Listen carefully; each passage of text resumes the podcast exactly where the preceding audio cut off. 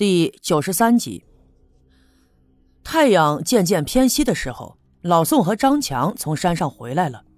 现在天气很暖和，所以刘老二和老郑就把饭桌子摆在了村部的院子里。村部的院子中间呢，有一根高杆，上面挂着一盏电灯，灯泡很大，即便是在晚上也能把整个院子给照得通亮。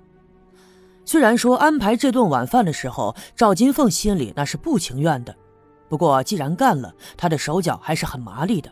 不一会儿的功夫，就叮叮当当的炒上了几个菜，摆到了桌子上，有凉有热，有菜有汤。虽然说呀，没有什么大鱼大肉，但看上去也是足够丰富了。赵村长又让刘老二烫了一壶酒，给每个人都发了一个酒杯。大家伙都坐在桌子的旁边。这时候，老郑起身要走，被赵村长拦住了，对他说：“哎。”你干啥去？坐下来吃饭，别显得那么见外嘛。得了，赶紧坐下。老郑无奈，也只好坐了下来。于是大家伙边吃边聊，还一边喝酒。我平时呢就不会喝酒，更何况赵金凤也发现我多少还有点发烧，就把我的酒杯藏在了一边，不让我喝。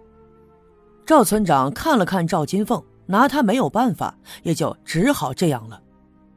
大家伙是边聊边喝，两杯酒下肚以后，老宋和那个张强的脸都红了起来，他们的话也比平常多了。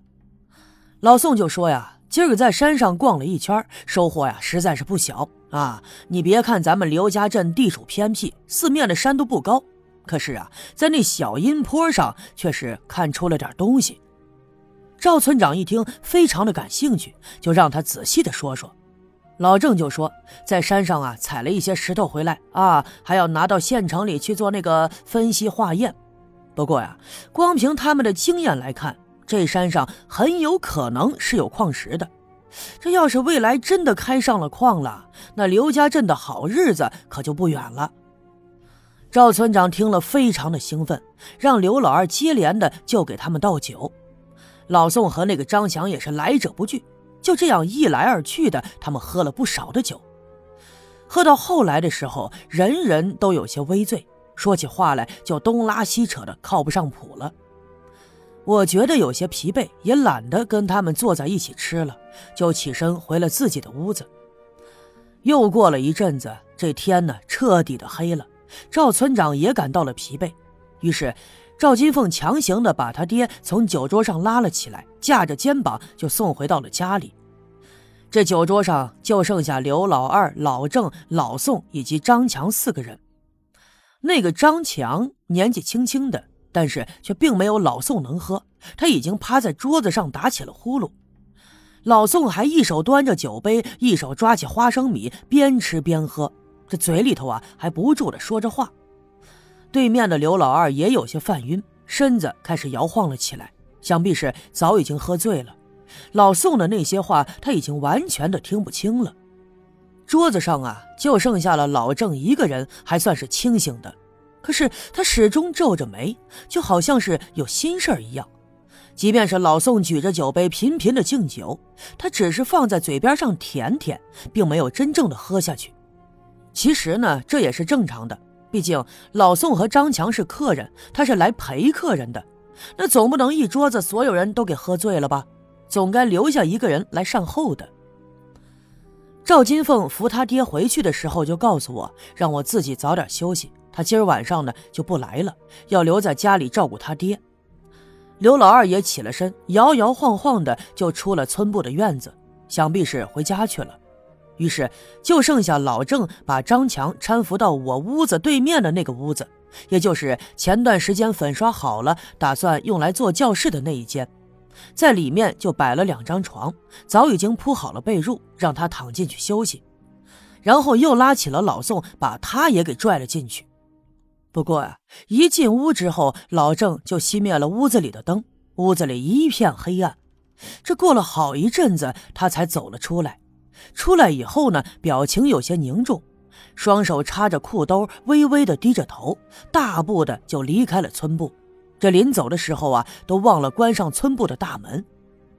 我心里有些纳闷看老郑的样子，仿佛十分的不耐烦。可是啊，这完全不是他平时的样子。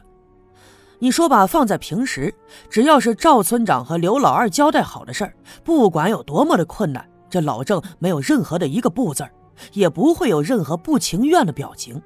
可是啊，今天就特别的反常。不过想一想，我也能理解，这个老宋和张强也的确有点让人讨厌。刚到刘家镇，他们还是带着任务来的，这初来乍到的就喝了这么多的酒。哼，根本就不像一个从大地方来的知识分子，就活像是两个没见过吃喝的酒鬼。不过呀，这人嘛，有形形色色的，你也没法要求每个人都是一个样的，难道不是吗？我刚准备躺下睡，拴住这孩子却起身想要回家去。这段时间呢，他一直住在家里，我也并没有在意，就嘱咐他外面天黑了啊，一定要多加小心。本来打算呢把手电筒摸出来给他拿上，我却发现包里的手电筒不见了。哦，我这才想起来，原来啊我在西南山坡的时候，为了吸引那个黑影子的注意，就把手电呢扔在了山上。也正是因为这样，我才能有机会逃出来。拴住那孩子冲我笑了笑，就转身离开了。这孩子倒是懂事儿啊，他离开的时候还顺手帮我关上了院门。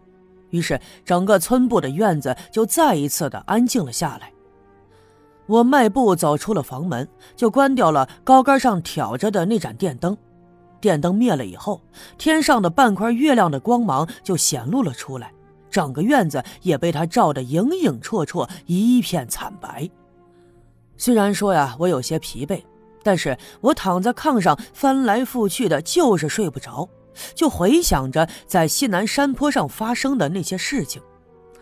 虽然说我已经和那个黑影有了实质性的接触，但始终就没机会看到他的长相，不知道他到底是谁。只能知道他这人呢个子并不高，多少还有些消瘦。可是他给我的感觉特别的凶狠。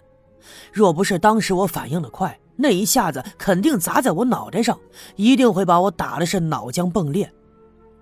天很快就亮了，我刚从炕上爬起来，到院子里打水，准备刷牙洗脸的时候，对面屋子里张强和那个老宋也醒来了，这倒是出乎我的意料。昨天晚上他们喝了那么多的酒，今天早上还能起得这么早，看来呀，他们这酒量的确不错。